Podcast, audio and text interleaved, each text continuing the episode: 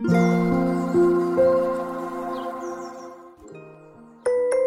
の番組は D ママカフェ著書情報音楽絵本読み聞かせなどのチャンネルです。お聞きくださりありがとうございます。カフェでいる感じでどうぞおくつろぎくださいませ。はい。今日は、えー、ママが、えー、出版しております、えー、Kindle 本の中から、えー、ちょっとね、えー、お話をさせていただこうと思っていますどうぞお聞きくださいませはい、えー、今回は、えー第12回 ABA 療法と感覚過敏の、えー、続きの部分を、えー、ちょっとお話、えー、させていただきたいというふうに思います。えー、そうですね。はい、えーまあ、前回はちょっとあの一つの例をね、えー、取り上げまして、えーまあ、パニックが起きてしまった時に、まあ、ABA 療法を使って、えー、対応するとあの、えー、ねあのうんなんていうのかな改善されますよっていうねあのそういうふうな、えー、お話をしました。はい、そこの続きになります。え、応用行動分析、え、または ABA 療法とは行動主義心理学の分野であり、特定の行動を変えるための科学的なアプローチです。ABA 療法は感覚過敏の症状や問題行動、管理や改善にも応用されることがあります。行動分析学の原則と手法を応用して社会的なスキルや行動の問題を改善するための科学的なアプローチのことを言います。また ABA 療法は自閉症スペクトラム障害を含む様々な発達障害や行動問題に対して広く利用されています。個別の目標を設定し、環境や刺激に対する反応や行動を分析し、適切対応が必要です。両方の実施では、ポジティブな強化や負担の削減など、行動を増やしたり減らしたりの戦略が使用されます。行動の記録やデータの収集、日記などもいいでしょう。日記をつけておくということも、どういったパターンで、どういった状況でこういうことが起こるという集計をとっていくことも改善をしていくことに重要であると思います。ABA 療法は個別のニーズや目的、目標に基づいて設定され、個別の状況に合わせて調整されることが特徴です。両方の目的は良い行動や社会的なスキルを増やし、問題行動や機能的な制約を減らすことです。ABA 療法は短期的な目標の達成から長期的なスキルの獲得まで個人の成長と発展を支援する継続的なアプローチとして利用されます。特に重要な点としましては、ABA 療法は科学的な根拠に基づいており、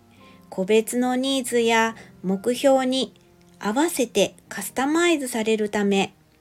個人の状況や発達レベルに応じた効果的な支援を提供することができるのです。専門的に学び、トレーニングを受けた ABA 療法士や専門家が両方を実施し、個人の目標達成や社会的な適用を促進するために個別の介入プランを作成します。行動分析学の原則と手法をもとにした効果的な介入方法として認められています。また ABA 療法は個別の評価に基づいて目標を設定し個人のニーズや能力に合わせたカスタマイズや行動分析学的な強化手法やデータ収集により行動のパターンや関連要因を明確に把握し効果的な介入の方向性を見出します。前向きに強化を活用し、良い行動を促進していきます。良い行動が発生した場合に報酬や賞賛を与えることでその行動を強化し定着させることが大切になってきます。報酬や賞賛と言いましても例えばこれができたらすごいね思いっきり褒めてあげる。偉いねいいねと、え、手で OK のサインをして賞賛と言いましてもプラスになれるようにすごいね。よく頑張ったね。よく偉い偉いねっていう感じで、えー、前向きなプラスの発言を、えー、相手に与えるということです。あなんかよく言われますけどねあのすごいねすごいねっていうだけだったらなんかえ、ー、とわかんないからなんかその前になんかあの何ができてすごいねっていう言葉をねつけるといいってねよくね私あのはいえー、なんかうん STOTPT とかであのなんか先生にねあの教えてもらったような気がします。はいもうだいぶ昔のことで忘れてしまいましたけれども。はい。えー、そして、行動の分析を通じて問題行動の要因を理解し、それに基づいて適切な介入プランを提供します。問題行動の代替行動の獲得や適切な対応法の学習によって行動の変容を促進します。あっていうのはあの、えー、代替行動っていうのは、えー、うん例えばなんかこうまあいけない行動に、えー、陥ってしまう、うん、いけない行動、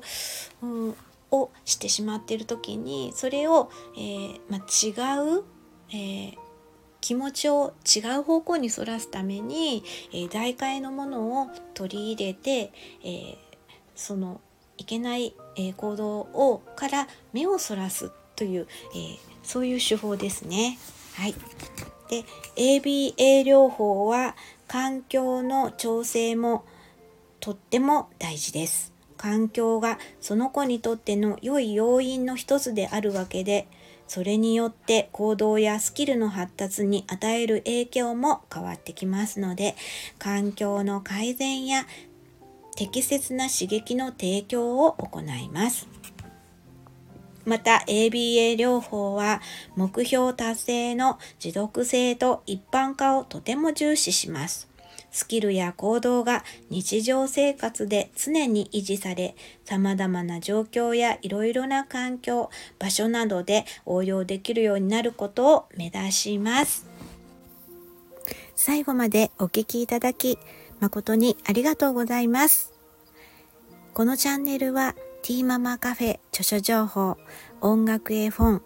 えー、読み聞かせ、または、えー、カラーセラピー、などもやっています。また、えー、よかったらね、お越しいただけたらと思っています。ありがとうございます。それではまたお会いしましょう。